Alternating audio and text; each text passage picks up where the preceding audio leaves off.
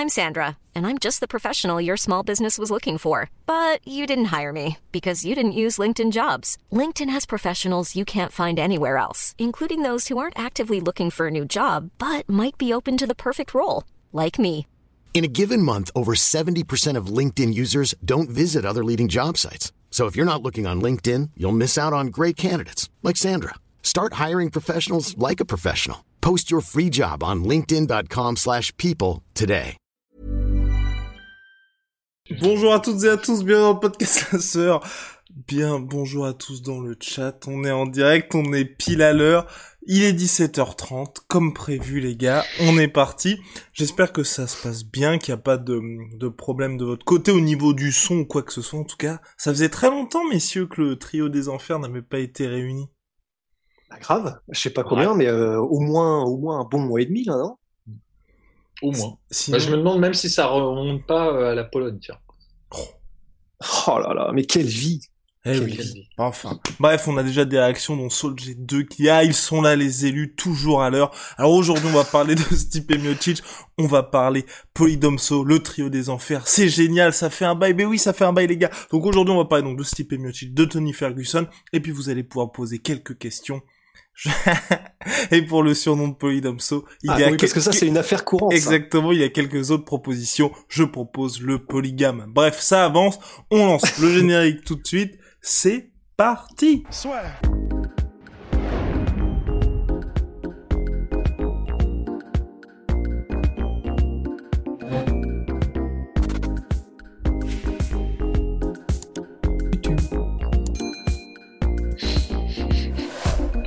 dingue que c'est pas été euh, kiffé à mort, ça. euh, Enfin, m'aimez à mort le. On est reparti, les gars On est reparti, ça ne s'arrête pas.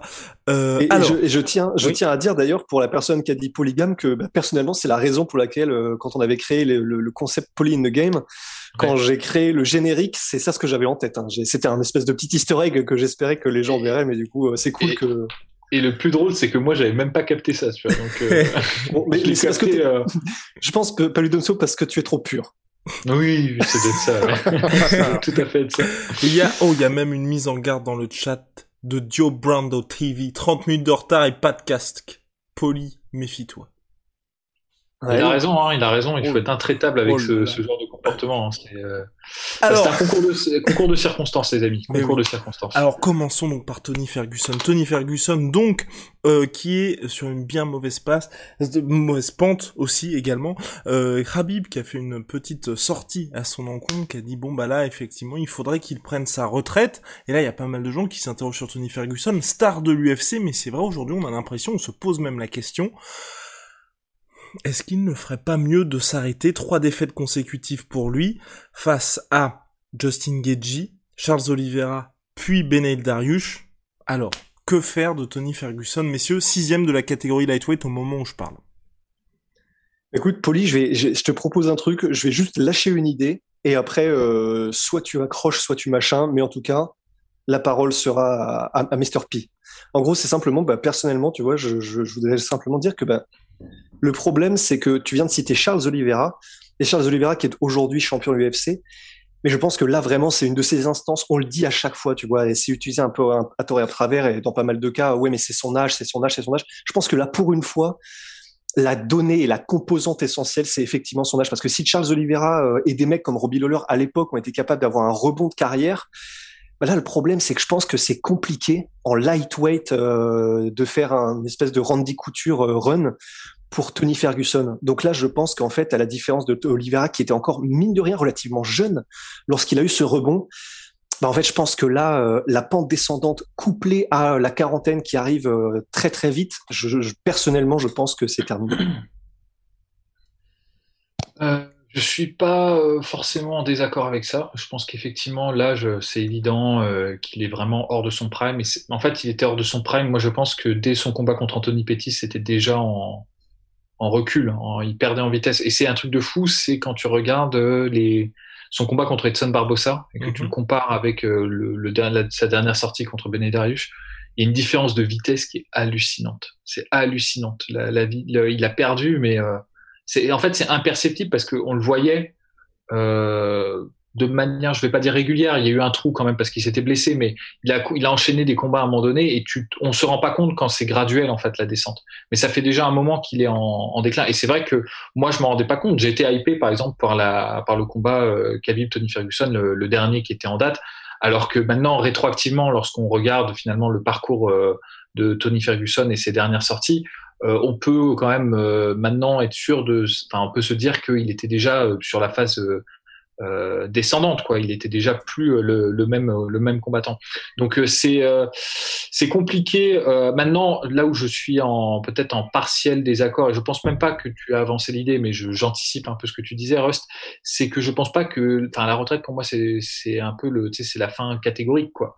Ce qui est ce qui est sûr c'est que les aspirations au titre de Tony Ferguson ça va être compliqué ça, va être compliqué. Mais quand tu regardes le bilan, il a perdu contre Justin Gagey, Charles Oliveira et Benet Darius, c'est des tueurs. Hein. C'est des mecs qui battent tout le monde hein, dans la catégorie. Donc en, réalité, euh, tout dépend en fait euh, de, ce qu'il veut faire lui. S'il veut devenir champion, je pense que là, je te rejoins chez les lightweights, c'est cuit, quoi. C'est cuit. Et en plus de ça, son style marchait beaucoup sur la, crainte et la nervosité qu'il inspirait à ses, euh, euh, adversaires.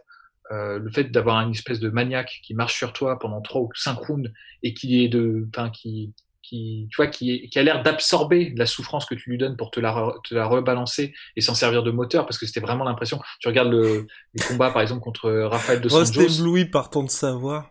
Mais... Ouais, ouais. c'est pour ça, putain. J'aurais bien mis mes lunettes de soleil, là, parce que c'est trop. Mais contre Raphaël de Santos, euh, il prend des coups, mais euh, en fait, il s'améliore de round en round. Alors ouais. que, et le cinquième round, on est en apothéose où il danse carrément devant Dos Anjos et c'est juste délirant quoi, comme, comme performance. Je pense que ça, c'était l'acmé de sa carrière. Ce combat contre Dos Anjos, je pense qu'il n'y a jamais eu un meilleur Tony Ferguson qu'à ce moment-là. En fait. Et, euh, et qu'ensuite, c'était un peu, un, peu, un peu plus compliqué. En fait, il prenait plus de dégâts et, euh, et, et en fait, surtout, il ralentissait ça. Je m'en étais pas rendu compte avant de revoir des combats euh, de la période où, où, vraiment il était au top. Ça et aussi sa takedown de défense qui a, qui, qui a vraiment diminué. C'est-à-dire tout son travail de snap jitsu qui faisait, euh, tu vois, de d'ars, euh, mhm. tu sais, de chute où vraiment il utilisait le sprawl pour vraiment te faire tomber et t'épuiser. Euh, la manière dont il a gagné contre Lando Vanata, contre Castillo aussi, il le faisait beaucoup. Ben, ça a disparu un peu de son arsenal. il s'est vraiment concentré sur le striking, sur cette période, tu sais, où il a enchaîné Anthony Pettis, Donald Cerrone. Et mhm. déjà là, c'était une version amoindrie de, de, Tony Ferguson en réalité.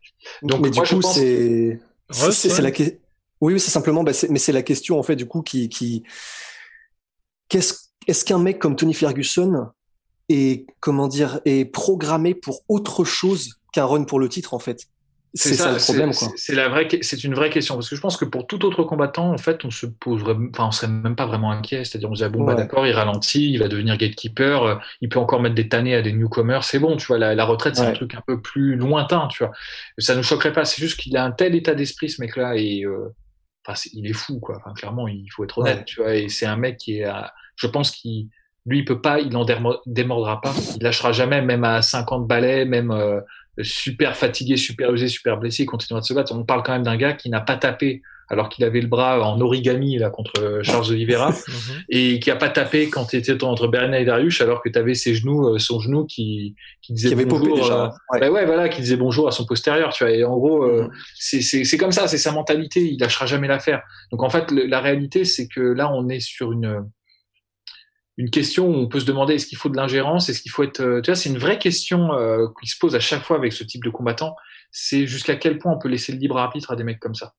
Parce que, euh, on, par exemple, on peut citer l'exemple de Chuck Liddell où c'est mhm. Dana White qui lui-même avait pris les devants pour arrêter la carrière de Chuck Liddell parce qu'il prenait trop de dommages. Mais qui était sur plus que trois défaites consécutives. Oui, c'est vrai. Mais pourtant, mais d'un autre côté, c'est vrai que bah, c'est aussi parce que Chuck Liddell était un ami de Dana White, parce que Dana White n'a pas fait le, même genre de, de ne s'est pas plié de la même manière pour par exemple BJ Penn quoi. Donc c'est vrai que je pense oui, je pense pas qu'il soit particulièrement pote. Euh, je, je, donc je, je je pense que si, si, ça dépend où on est dans son contrat Tony Ferguson, mais s'il lui reste quelques combats, ben il y a fort à parier que euh, Tony Ferguson voudra absolument, à moins que l'UFC ne le cut, mais je pense que ce sera jamais le cas. Donc je pense que Tony Ferguson voudra aller au bout de son contrat, donc ça veut dire que probablement il y en a encore pour quelques apparitions de Tony quoi. Est-ce que vous avez cette peur, pardon, euh, ce que en ah. cas de départ de l'UFC, Ferguson aille par exemple en bare knuckle Bah alors tu vois, non, déjà ça, ça, ça rejoint une idée que, que moi, moi je suis inquiet en fait de la suite de carrière, mais c'est une inquiétude personnelle de, de Ferguson parce que je pense qu'il aura pas, il aura pas d'occasion vers le titre Mhm. et j'ai peur. Il faudrait voir combien de combats il lui reste, mais j'ai peur que l'UFC se dise bon, de toute façon, c'est emmerdant d'avoir Tony Ferguson maintenant parmi nous, mais on peut pas le laisser partir non plus, tu vois, parce qu'en réalité, il peut, il part, il trouve toujours tout de suite une place euh, au Bellator, tout de suite une place euh, ailleurs, Mhm. et ce sera quelqu'un de connu, et ce sera quelqu'un qui apportera de l'attention médiatique euh, à l'organisation qui rejoindra. Et je pense que connaissant l'UFC, je me dis une des stratégies qu'ils peuvent employer, c'est de lui faire perdre tous ses combats, C'est ça, ouais, c'est ce que je pensais. de, de lui baiser son palmarès. Et c'est à mon avis, euh, parce que tu vois, il y a des combattants. euh, tu mets euh, Tony Ferguson face à par exemple un mec comme Brad Riddle ou des strikers ou même comme Dan Dan Hooker, t'es pas garanti du Mhm. résultat. Il peut Mhm. gagner, tu vois, et, euh, et du coup, il peut même, tu vois, enchaîner des victoires. C'est, moi, je trouve ça tout à fait possible. En revanche, il y a des, là, on sait qu'il y a des match-up, tu vois, euh, Darius, même Ferreira, tu vois, je trouverais ça chaud pour lui, tu vois, des, des grappleurs qui ont, qui, qui sont, Mhm. euh, qui mettent la pression et qui ont, qui du coup maintenant n'ont plus peur justement de ce travail. Parce qu'en fait, les gens en fait font réécrivent, tu vois, mais ils disent oui, Tony Ferguson, il a jamais été bon en lutte, c'est faux. Il a été très très bon en lutte à une période et il avait un très bon travail d'anti-lutte qu'il a perdu en fait sur ses sur ses derniers combats, sur ses dernières sorties en fait. Ouais. Euh, C'était le pense- truc le plus choquant contre Darius et Oliveira d'ailleurs. ben, bien sûr. Moi, c'est mais c'est pour ça que je l'avais donné gagnant contre Oliveira et euh, Ouais. Et, euh, et contre Darius, je crois que j'avais quand même donné à Darius gagnant, mais euh, je me souviens pas. Peut-être je m'étais trompé parce que je- justement, tu vois, moi, ça m'a la sortie contre Oliveira, euh, je- on pouvait se dire bon, il y avait pas Eddie Bravo dans son coin, euh, il a peut-être pas bien fait son entraînement, il sort du chaos contre Justin Gaethje. Mais pour moi, le, la défaite contre Darius, ça vraiment, ça enfonce le coup. Ouais. Parce que autant il n'y a pas de honte, à- enfin Oliveira c'est un des meilleurs grappleurs euh, euh, qui soit actuellement. Mhm. Darius est très bon, mais il a jamais été élite non plus, tu vois. Ça a jamais été. euh, Darius c'était Ouais. vraiment. euh, Peut-être il est sous, il est sous, il est sous sous côté Darius, hein, je- j'en conviens, mais c'était toujours le mec qui était vraiment bon partout. Avec Mhm. c'est vrai un grappling qui était très efficace en contrôle, avec un très bon top game, mais ça a jamais été. On n'a jamais dit oh putain, euh, ça a jamais été. euh, comment il s'appelle, Damien Maillard, euh, Darius. Ouais. Et, euh, Qui vient d'ailleurs d'être libéré de l'UFC quant, quant à Ouais. lui.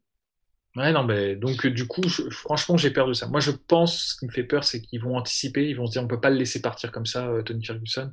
Mhm. Ils partent avec un bilan vraiment négatif, genre cinq défaites d'affilée ou six défaites d'affilée. Ce qui est possible, hein, parce qu'il est toujours sixième. Et donc, à cette position, il y a les Islam Makhachev, et puis il y a pas mal de mecs qui peuvent avancer et passer par lui. hein. hmm, tout à fait. En tout cas, euh, l'avenir s'annonce compliqué pour Tony Ferguson. Ross, je n'en euh, peux plus avec sa, sa casquette maison. Bah ouais, mais je suis obligé. Hein. Est-ce que là, du coup, Ouais. comme ça, je ne force pas? Et ce qui, a, ce, qui a, ce qui a de terrible, c'est que moi, il y a des combats que j'aimerais bien, mais euh, qui sont maintenant euh, hors de portée pour lui. Alors, Mais un, un combat contre Ned Diaz, par exemple, j'aurais bien kiffé, moi. Ouais. mhm. Bah, en soi, euh, ouais, non, ça en fait, là, c'est terrible, mais c'est pour Nate Diaz que ça n'aurait pas de sens, je trouve. Parce que Nate Ah Diaz, non, mais c'est a- ça, c'est hors de portée, tu vois, maintenant. C'est ce que je dis. Malgré la défaite, euh, il a quand même une hype, Nate Diaz, qui fait que là, il, il peut pas prendre un... Et c'est triste d'en arriver là, parce que il y a de ça quelques années, euh, les gens auraient, auraient tué pour avoir un Tony Ferguson versus Nate Diaz. Mm. Mais maintenant, alors que Nate Diaz n'a pas forcément beaucoup plus de victoires, euh, même si Tony Ferguson non plus, bah, Nate Diaz, lui, il reste il lui reste ce côté qui, euh, bah, j'ai l'impression, euh, ça mettra un bout de temps avant de, avant de disparaître, qui est, il peut toujours prendre n'importe qui et sur un espèce de, de petit flash de brillance, bah, il peut les mettre en PLS. Mais c'est injuste parce que je, il y a plus je, ça, quoi. je- bah, je sais pas parce que en fait non, mais On l'a pas vu, en tout l'ima- cas. C'est dans l'imaginaire collectif parce que je pense que Ned Diaz il se fait retourner par euh, Darius et par Oliveira et par euh, Justin ouais. Hein. Mais vraiment tout pareil, hein. je pense euh, voire même pire. hein. Donc je, je pense que c'est injuste, je pense que c'est juste la, le- la qualité des, des adversaires qui sont affrontés.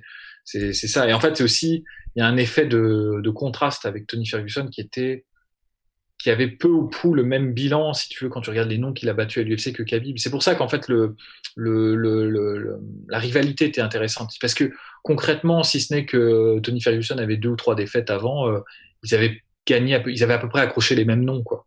À, à quelques différences près, je pense qu'il y a Kevin Lee du côté de Tony Ferguson et euh, t'as Conor McGregor du côté de et Dustin Poirier du côté de Khabib où ça varie, mais sinon c'est à peu près les mêmes mecs qu'ils ont qu'ils ont croisés, tu vois. Donc euh, c'est euh, c'est pour ça que, par effet de contraste, comme il a eu cette succession de 13 victoires, c'est ça? Je crois que Mhm. c'est 13 victoires. Ouais, Bah, c'est, c'est de passer de 13 victoires à 3 défaites d'affilée, c'est vrai que ça, c'est à douche froide. Tandis que Ned Diaz, euh, il a jamais été réputé pour sa winning streak, quoi. Ça a jamais, ça a jamais été ça qui l'a porté, en fait. Il n'a jamais eu, je crois, le maximum. Enfin, faudrait dans le chat vous nous direz, mais quel a été le maximum de victoires enchaînées à l'UFC, hein, j'entends, euh, par Ned Diaz. Je pense que ça doit pas être beaucoup plus de 4 ou 5 maximum. Enfin, max. Encore, je suis même pas sûr. Et Rust, qui semble regarder au loin pour Tony Ferguson. On a une question de Wallabox 75 qui nous dit Je pense que ses prochains combats vont se faire en welterweight. À Tony? Oui. Parce que bah, n'oublie pas qu'il vient de cette, de cette catégorie-là pour son entrée à l'UFC, tough en welterweight. Bah absolument. Bah en fait c'est toujours un petit peu l'option, la dernière option quoi, le dernier rempart euh, quand ta carrière semble décliner, c'est de changer de catégorie de poids. Mais euh, bah, le problème c'est que euh, on l'a dit, ce qui pêche en ce moment, c'est la lutte aussi et le, et le, et le sol de Tony Ferguson. C'est peut-être pas le moment idéal pour monter de catégorie, du coup, là, en fait. C'est ça le souci, quoi. D'autant plus que, comme on l'a dit, il, y a, il, est né pour une seule chose, Tony Ferguson, c'est aller chercher le titre. Donc, j'ai quand même du mal. Euh, je pense que personne, en fait, parmi les fans aujourd'hui, ne se dit et ne se réjouit d'un potentiel, même si tu vois, genre, euh, sa carrière repart complètement, elle, reprend du poil de la bête, etc. Je pense que personne n'est motivé, même d'ici deux trois combats, si jamais ça se passe aussi bien dans le meilleur des mondes pour Tony Ferguson, par une euh, par une éventualité de rencontrer Ousmane en fait. Enfin, ce serait donc je pense que puisque ça, ça n'intéresse pas les gens, je pense que ce serait compliqué. Puis c'est vrai qu'à part ça. Hey, I'm Ryan Reynolds. At Mint Mobile, we like to do the opposite of what big wireless does. They charge you a lot. We charge you a little. So naturally, when they announced they'd be raising their prices due to inflation, we decided to deflate our prices due to not hating you. That's right. We're cutting the price of Mint Unlimited from $30 a month to just $15 a month. Give it a try at mintmobile.com slash switch. $45 upfront for three months plus taxes and fees. Promote for new customers for limited time. Unlimited more than 40 gigabytes per month. Slows. Full terms at mintmobile.com. j'ai quand même du mal quoi. Enfin, j'ai du mal à le voir contre un top 5. Faudra voir quel top 5 welterweight, mais Colby Covington du coup très chaud je pense. Euh... Ouais, Ousmane non. Enfin, euh, ouais, faudra voir, mais je, sais pas si c'est la meilleure. Après, j'aurais tendance à dire, j'ai pas le ranking euh, sous les yeux là, donc euh, je vais peut-être dire une énormité, mais j'ai l'impression que si tu omets Ousmane et Ousmane et, et Colby Covington, éventuellement Burns t'as pas tant que ça de gros gros lutteurs en welterweight. Tandis qu'en lightweight, euh, commence à avoir beaucoup de, de grappleurs heavy euh, qui misent là-dessus. T'as Gillespie, t'as Ferreira, t'as Saroukian, t'as Islam Makachev, t'en as plein en fait. Euh, Kevin Lee même, tu vois, qui est ah quoi que Kevin Lee combat en welterweight euh, euh, ce week-end. Mais bref, quand tu regardes le, top le top 15, t'en as beaucoup quand même en lightweight. C'est pour ça que c'est compliqué aussi de trouver un match-up qui permette de faire rebondir la carrière de Tony Ferguson. C'est clair. Après, l'UFC pourrait pourquoi pas hein, lui proposer des combats assez sympathiques aussi. Ce serait. Mais, mais en fait, c'est ça. J'ai pas confiance en ça parce que je me dis qu'ils peuvent. C'est bon, la cartouche Tony Ferguson, elle est utilisée. Là. Mm. Ils peuvent pas vraiment l'utiliser je pense pas qu'il puisse en faire un gatekeeper parce que le problème en fait c'est que ça correspond vraiment à un style de, de, de, de combattant parce qu'il a pas il a pas perdu euh, en termes de menton en termes de les gens s'inquiètent pour Rose dans le chat, j'en peux plus. Mais non, il a, le regard, il, a le, il a le regard de Clint Eastwood. Là. Rose va tomber dans ah les bah pommes. je, je, je, je, je lutte. Mais oui, oui, Polydomso. Ah, tu, tu, tu, penses pas, ou vous ne pensez pas, les gars, qui peut, que l'UFC peut faire justement de Tony Ferguson quelqu'un, en fait, ou une sorte de Nate Diaz de cette catégorie? Bah, le problème, c'est que, en fait, en réalité, euh, Tony Ferguson, c'est trop aléatoire. Ned Diaz, tu sais qu'il va jouer le jeu. Ned Diaz, même s'il a une personnalité, tout ça, il va jouer le jeu médiatique, il va faire en sorte, il va lâcher la punchline, il va, tu vois, il... c'est un partenaire euh, fiable euh, à ce niveau-là. Tony Ferguson, t'en sais rien en réalité, il y a beaucoup des gags de Tony Ferguson qui se faisaient en fait euh, à l'insu ou pas volontairement par Tony Ferguson parce qu'il a une personnalité trop chelou quoi. Euh, et euh, en réalité aussi, il peut te, tu sais pas, mais il peut gagner contre des mecs vraiment bons. Ned, Diaz, honnêtement, bon pas, moi j'adore les frères Diaz. Hein, J'ai fait un épisode de Pauline de Game sur eux parce que je, je, suis ultra fan. Mais tu sais très bien qu'à partir d'un certain niveau, le mec il peut plus faire face en fait. Tu vois, c'est juste drôle parce qu'il y y a tout ce mythe et que parfois de temps en temps il te sort une dinguerie contre euh, contre justement Léon Edwards, mais il a perdu le combat contre Léon Edwards. Tu vois, c'est euh, quoi qu'on en dise, tu vois. Et euh, je pense que Tony Ferguson, en revanche, le problème c'est que bah tu vois, si t'es pas super bon en lutte et que t'as le malheur de te lancer dans une bagarre contre lui aujourd'hui encore, je pense qu'il peut vraiment te déglinguer. Hein. Honnêtement, je pense qu'il y a des gens qui seraient surpris. Hein, mais je pense qu'en plus, il, est quand, quand tu perds contre Tony Ferguson, tu perds salement. c'est pas tu perds euh, par décision tranquille, euh, ça passe. Tu vois, c'est juste tu vas te retrouver euh, avec un steak caché à la place du front, avec des photos qui vont tourner partout. Difficile de vendre un mec comme ça après qui, qui reçoit le Ferguson traitement. Hein. C'est et puis je pense qu'il y a hein. aussi un truc qui est probablement compliqué, mais c'est que un peu à la manière de Darren Till, euh, c'est-à-dire que l'UFC va lui proposer des combats, mais euh, au final, pour que le combat se fasse, il faut que les différentes parties acceptent, donc que Tony Ferguson accepte. Et je suis même pas sûr que Tony Ferguson acceptera de combattre des mecs qui sont à son, enfin, comment dire, euh, ce qu'il estime être à un niveau qui puisse le mener vers le titre ou quoi que ce soit. Quoi. Je vois mal Tony Ferguson accepter de combattre un mec qui est 15e ou quoi que ce soit. Donc même là, il y aura un petit souci, je pense. Eh ben voilà, en tout cas, on va avancer, on a plusieurs questions. Donc, Arabmeister 92 qui nous demande, yo les gars, c'est quand que vous parlez du prochain Glory? On en parle avec Polydomso dès lundi. Comme vous le savez, 17h30, preview XXL, où euh, il y aura quasiment toute la carte Polydomso?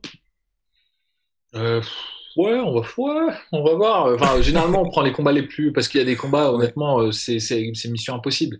Surtout en kickboxing euh, t'as des gens, euh, enfin, c'est pas c'est pas de la mauvaise volonté, mais tu peux même pas voir leur combat, donc je vois pas ce que je pourrais te dire sur eux, si ce n'est euh, vous dire euh, leur fiche Wikipédia et c'est tout. Et ça, c'est pas, il y a pas beaucoup de plus-value là-dessus. Donc généralement, moi, je préfère faire comme on a fait sur les, les précédentes cartes, c'est de prendre vraiment les trucs les plus notables sur lesquels il y a vraiment des trucs à dire, et puis éventuellement voir si on peut si on peut détailler un peu euh, en arrière. Il s'est passé une dinguerie là. Hein. non non attends.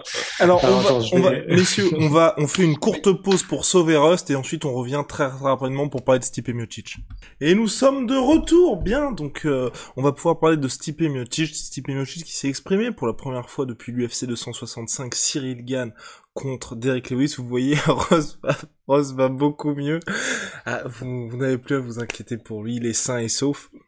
Donc Stipe Miocic, qui s'est exprimé, qui a dit que ça l'avait dérangé de ne pas avoir été, ne serait-ce que consulté, pour le titre intérimaire. Alors, messieurs, que pensez de cette sortie? Mais ben, Ce qui est un peu triste quand même, c'est que moi, en fait, quand j'ai vu l'article de Stipe Miocic qui avait dit ça, j'ai eu des espèces de, de, flashbacks du Vietnam, du moment où c'était passé à la même chose, où entre guillemets, il avait eu un peu la place de enfin, c'est pas pour le dire de façon méchante, mais un peu dans le sens le dindon de la farce, mais dans le sens euh, avec Daniel Cormier quand il s'était fait mettre KO. En gros, il avait pris une position qui était en mode moi de toute façon, je veux que le rematch et ce sera le rematch et rien d'autre. Et en gros, je me satisferai de rien comme proposition autre qu'un rematch avec Daniel Cormier. En gros, un peu, il avait boudé quoi. Et ben là, c'est c'est vrai que c'est un peu le même, euh, c'est un peu, j'ai l'impression le même délire dans le sens, ben il, a été euh, piqué de ne pas être mentionné pour le combat pour le titre intérimaire. Il aurait, c'est ce qu'il dit, il aurait voulu que euh, au moins être à la place d'un des deux, que ce soit Derek Lewis ou Cyril Gann. Donc ça, il n'a pas apprécié. Et du coup, maintenant, il est en mode, euh, bah, de toute façon, ça va être le rematch, c'est ce qui m'intéresse, c'est le titre, c'est le truc. Je sais que je peux faire les ajustements. Je, voilà, je, du coup, vous allez me dire ce que vous en pensez, mais c'est vrai que de mon côté, j'ai un peu, j'ai toujours un petit peu quand je l'entends parler sur ces sujets-là, en toile de fond, un côté, je sais pas, j'ai l'impression qu'il est pas très euh, tout ce qui est les, ressorts du business. Il y en a qui le comprennent et lui, j'ai l'impression que c'est vraiment, il, c'est pas son truc quoi, parce que la raison pour laquelle il n'est pas dans le tableau pour les intérimaires, bah, c'est parce que du coup il y avait pas de hype, parce qu'il venait de se faire mettre KO, etc. Et le fait que entre guillemets ils le prennent pas en compte et qu'ils ne le prennent pas en compte dans son raisonnement, je sais pas, je trouve que c'est ça fait un peu comme s'il avait pas le recul, quoi. Ça fait un peu bizarre. Mmh. D'autant que ce que tu as évoqué, c'est euh, très pertinent parce qu'en plus, euh, il, est, il a eu une, un coup de chance quand même assez énorme, c'est que euh, il n'y ait pas eu le combat contre Brock Lesnar et qu'il n'y ait pas eu tout ça. Euh, Absolument. C'est ça en fait l'idée. Donc il a déjà en fait, si tu veux, il a déjà pêché par naïveté une précédente fois en fait, et il a été repêché comme ça par un concours de circonstances. et au lieu de se dire bon là j'ai eu chaud, cool, maintenant il faut que j'en, tu vois, que je, que j'en prenne, euh, que j'en tire les leçons euh, qui s'imposent et que je sache ce, ce, que je devrais faire lorsque la situation se représentera. Euh, il n'a pas appris en fait. et c'est malheureux parce que en réalité, c'est évident que bah, déjà dès la conférence de presse d'après KO de Francis Ngannou, c'était évident que c'est pas lui qui allait être sélectionné pour un rematch. C'était, mm. c'était, ça avait même pas été évoqué par par Dana White quoi. Donc c'est à un moment donné, il faut prendre le moi, je, enfin, je comprends la position de Stipe Miocic, mais je me dis, quand tu vois qu'il y avait le plan pour Derrick Lewis, qu'il y a Cyril Gann qui monte et tout, moi, franchement, j'aurais vraiment passé le cap et j'aurais dit, je prends Et, et puis que tu viens d'être mis KO, en fait, mais dans le mm. sens, et je dis pas ça méchamment, mais je dis ça dans le sens, par exemple, euh, la comparaison, là, euh, actuellement, elle peut être avec euh, Masvidal, et je sais pas, du coup, si euh, Polydomso, t'as entendu le, la sortie de Masvidal à propos de, de du KO qui s'est pris contre Ousmane, mais en gros, il a une démarche qui est beaucoup, beaucoup plus, comment dire, il prend beaucoup plus de recul et il est très euh, lucide par rapport à la situation et par rapport au, à comment est-ce que ça marche les arcanes du MMA, etc. Parce que du coup, Masvidal, par exemple, dit bah, clairement là je mérite pas de, de, de retourner avec un combat euh, contre Ousmane. Tout ce que je peux vous dire, c'est que je vais faire tout le travail que je peux pour essayer de retourner en face de lui. Hmm. En gros, ça c'est pour moi la réflexion qui a du sens, c'est la réflexion. Mais parce que Masvidal, il est rompu aux exercices, il sait ce qui a de l'attraction, ce qui n'en a pas. Et j'ai l'impression c'est un peu ça ce qui manque avec Miocic, quoi. Et puis Masvidal, pendant longtemps, il a galéré dans l'anonymat aussi. Donc euh, il sait ce que c'est, euh, il sait ce que c'est le grind. Et en fait, je pense que Stipe Miocic a, a, amalgamé sa position de champion avec sa vraie célébrité.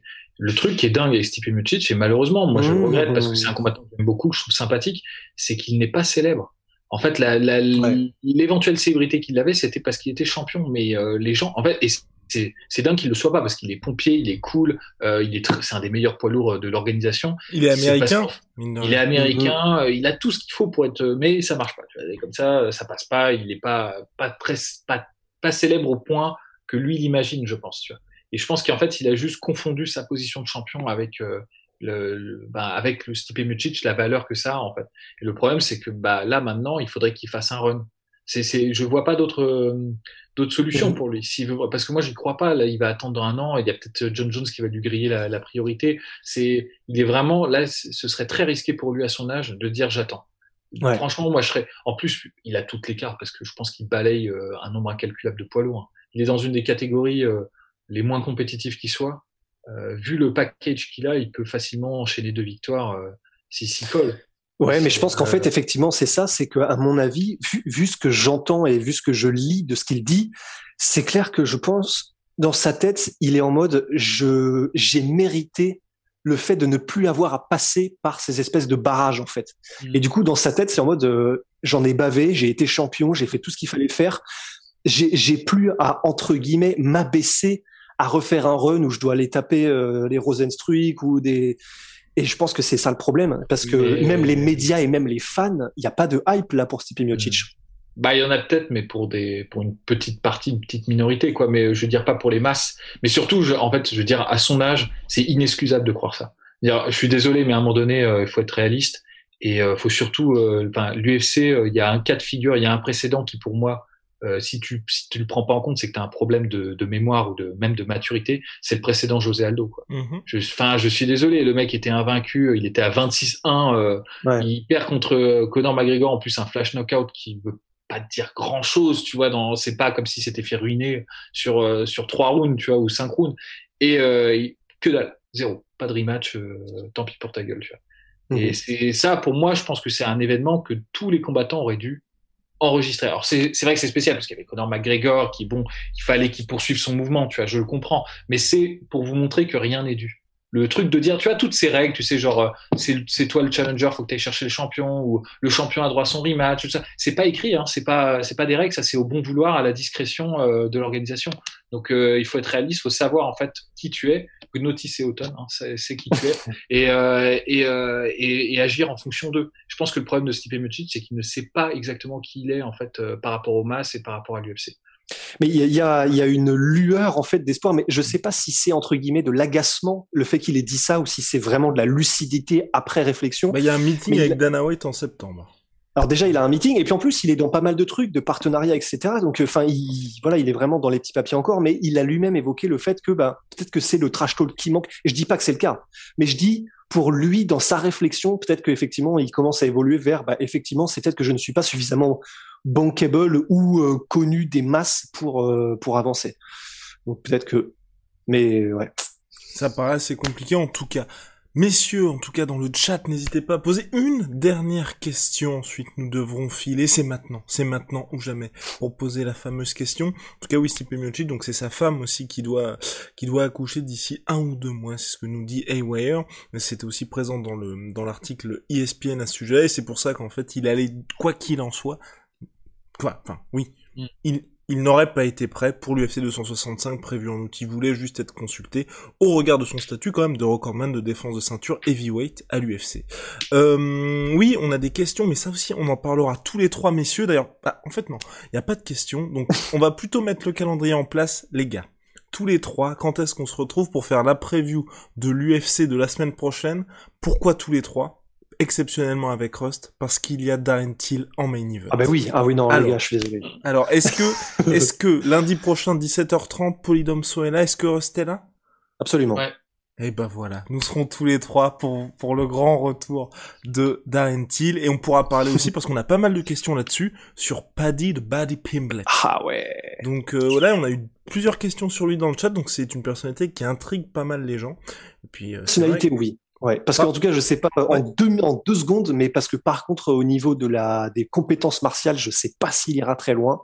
Mais par contre, en termes de personnalité, je pense que ça va être euh, détonnant, quoi. Mhm. Et puis on a Wallabog qui nous donne une, une remarque assez intéressante, ouais, qui, qui confirme un peu ce qu'on dit, c'est que je pense que l'UFC n'est pas fan de Miocic champion, malgré ses six titres, euh, enfin ses six défenses de ceinture, titre, enfin combat pour le titre, il ne vend pas, il vient et il fait, son boulot et c'est tout. Et c'est vrai que c'est ça le gros problème de Stipe Miocic, c'est qu'on a vraiment l'impression qu'une fois que le combat s'est arrêté, il revient à la vie normale, donc on va dire de sapeur-pompier. C'est vrai que pour l'UFC, pour vendre tout ça, c'est un petit peu compliqué.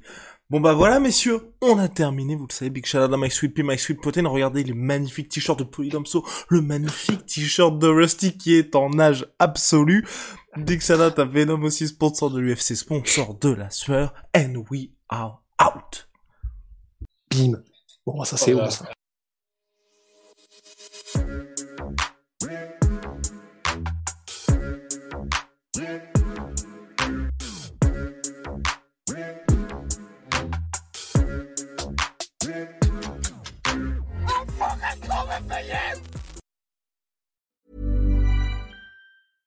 Imagine the softest sheets you've ever felt. Now imagine them getting even softer over time. That's what you'll feel with Bowl and Branch's organic cotton sheets. In a recent customer survey, 96% replied that Bowl and Branch sheets get softer with every wash. Start getting your best night's sleep in these sheets that get softer and softer for years to come. Try their sheets with a 30-night guarantee. Plus, get 15% off your first order at bowlandbranch.com. Code BUTTERY. Exclusions apply. See site for details.